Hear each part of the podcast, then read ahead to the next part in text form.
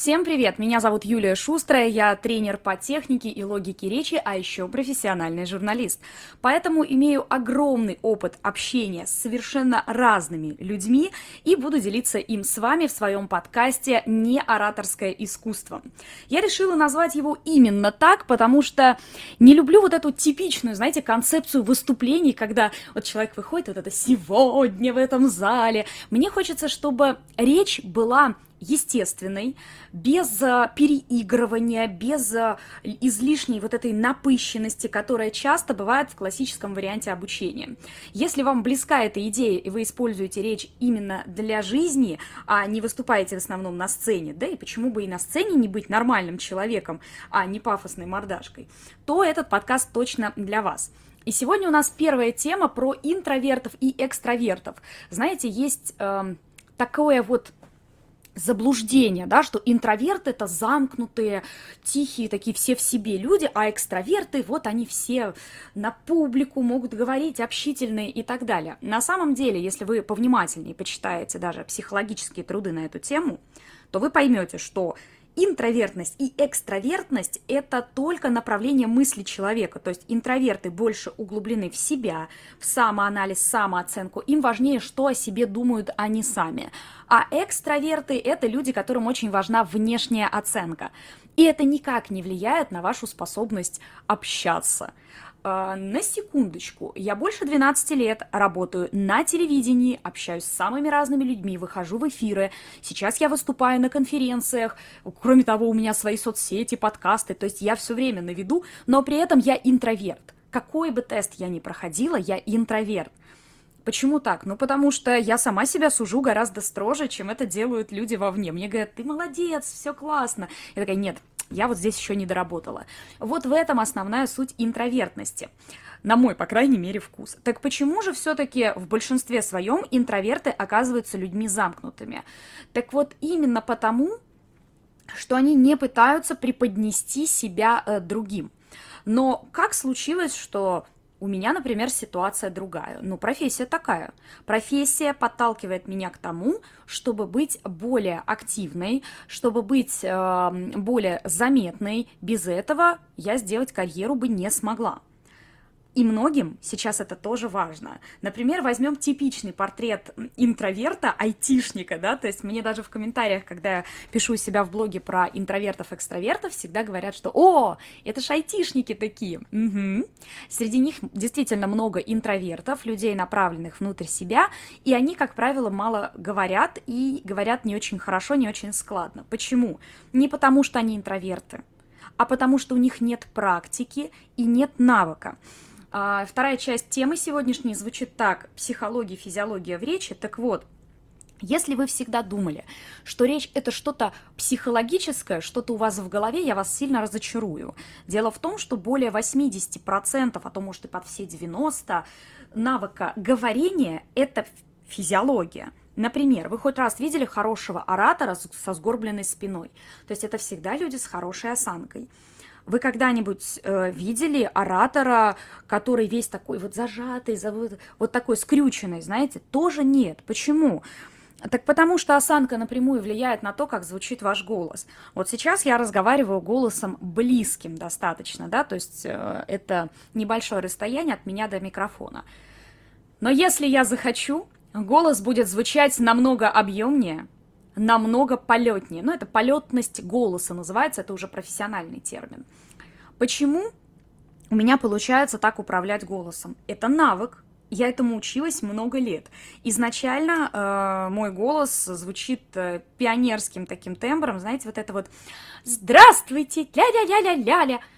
Вообще, у меня достаточно вот э, высокий был детский голос, когда я начинала особенно работать на телевидении, и мне сказали, что с таким голосом больше, чем э, рыбные ярмарки, мне ничего не светит. Вот таким действительно голосом я и разговаривала. Для того, чтобы начать летать непосредственно с министрами, для того, чтобы начать работать с серьезными политическими темами, мне пришлось проработать эту проблему. Давайте рассмотрим по порядку, почему же физиологические проблемы влияют на наш голос. Основное в нашем голосе – это дыхание. То есть, если вы, наверное, заметили, что перед тем, как поменять тембр голоса, я делаю активный вдох.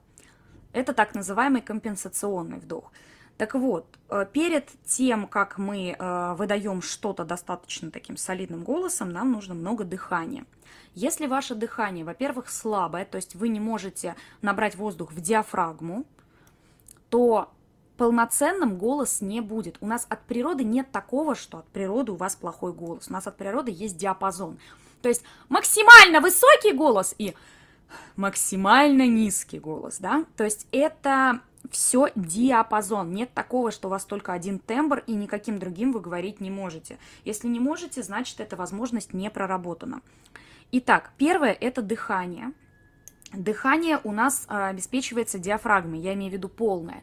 Так вот, если у вас есть зажимы в спине, проблемы с осанкой, диафрагма не может просто даже нормально распрямиться, и это, конечно, минус, и с этим надо работать. Дальше сама техника дыхания. У меня часто приходят люди, которые, например, занимались плаванием, вокалом э, или чем-то еще связанным с дыханием, например, йогой, но однако же в говорении использовать дыхание они не могут, потому что это техника. Вам нужно учиться совмещать выдох и звук. Мы в последующих подкастах еще подробно разберем, как делается то или иное. Так вот, базовая техника для говорения и дыхания – это как раз совмещение звука и выдоха. Это умеют делать не все. Далее, после того, как мы вот эти моменты проработали, мы идем уже на э, зажимы артикуляционные. Что такое артикуляционные зажимы? Это когда ваше лицо двигается неполноценно.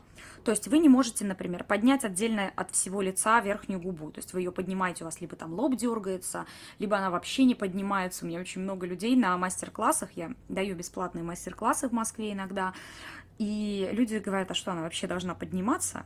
Да, она должна подниматься. Если она не поднимается, то половина звуков вашей речи будет звучать просто неубедительно. Дальше. Есть еще зажимы на языке. Это когда язык у вас двигается недостаточно активно, мышцы его недостаточно развиты. Соответственно, при таком плохом развитии мышц языка вы не сможете просто выговорить даже там любые скороговорки, типа корабли лавировали, лавировали, да так и не вылавировали, даже после достаточно объемной подготовки. Почему мне, например, подготовка не нужна? Потому что артикуляционный аппарат всегда находится в нормальном, расслабленном и натренированном состоянии, и дополнительные тренировки уже не нужны. Есть еще несколько категорий зажимов. Это зажимы на голосовых связках. Это есть еще зажимы психологические, здесь мы это тоже рассмотрим. Все это в купе у нас дает вот, этот, вот этого скрюченного человека с неубедительно звучащим голосом. У меня э, так получилось, что как только началась эпидемия COVID-19, э, среди учеников стало много айтишников. Почему? Ну, потому что в какой-то веке им пришлось презентовать свою работу, не просто сидеть по офисам и наниматься, а действительно рассказывать о себе, убеждать, что они хорошие специалисты, потому что конкуренция на удаленке выросла сильно. И для них, да, это было большим открытием, что вот это вот плохо звучащий голос, это не их э, базовая особенность, да, или стеснение, это не их э, черта характера, а действительно особенности физиологии, как раз связанные с тем, что они очень много за компьютером сидят и в том числе. Как э, это влияет на уверенность в речи? Казалось бы, ладно, хорошо, там технические показатели, звучание, все понятно. Но уверенность это тоже влияет непосредственным образом. Мы э, можем, например, не пить, не есть какое-то время, не спать, но мы не можем не дышать. Как только нам не хватает воздуха, организм посылает в мозг сигнал паники. Или мозг, наоборот, посылает в организм сигнал паники. Там круговая порука, скажем так, э, поэтому не удивляйтесь, что все так сильно связано. Из чего получается следующее? У нас э, мозг посылает сигнал паники, начинается снова вот это вот ощущение я не на своем месте, мне страшно что-то. Это все вполне понятные реакции организма на зажимы. То есть, если вы убираете из организма зажимы, вы и бояться будете меньше. Есть даже специальные для этого упражнения, об этом тоже будет отдельный подкаст, потому что мы только начинаем, это только вступительная часть. И да, хочу закончить той же самой мыслью. Я хочу, чтобы вы знали, речь это в первую очередь физиология. Если вы хотите э, подробнее проработать эту тему, вы можете скачать мой гайд, называется «С чего начать улучшать речь», там по пунктикам все это расписано, это бесплатно на моем сайте. Более того, сейчас эм, уже с 1 июля можно будет скачать еще одну бесплатную инструкцию, называется «Пять шагов к уверенной речи». До встречи! Это был подкаст «Не ораторское искусство» и Юлия Шустрая.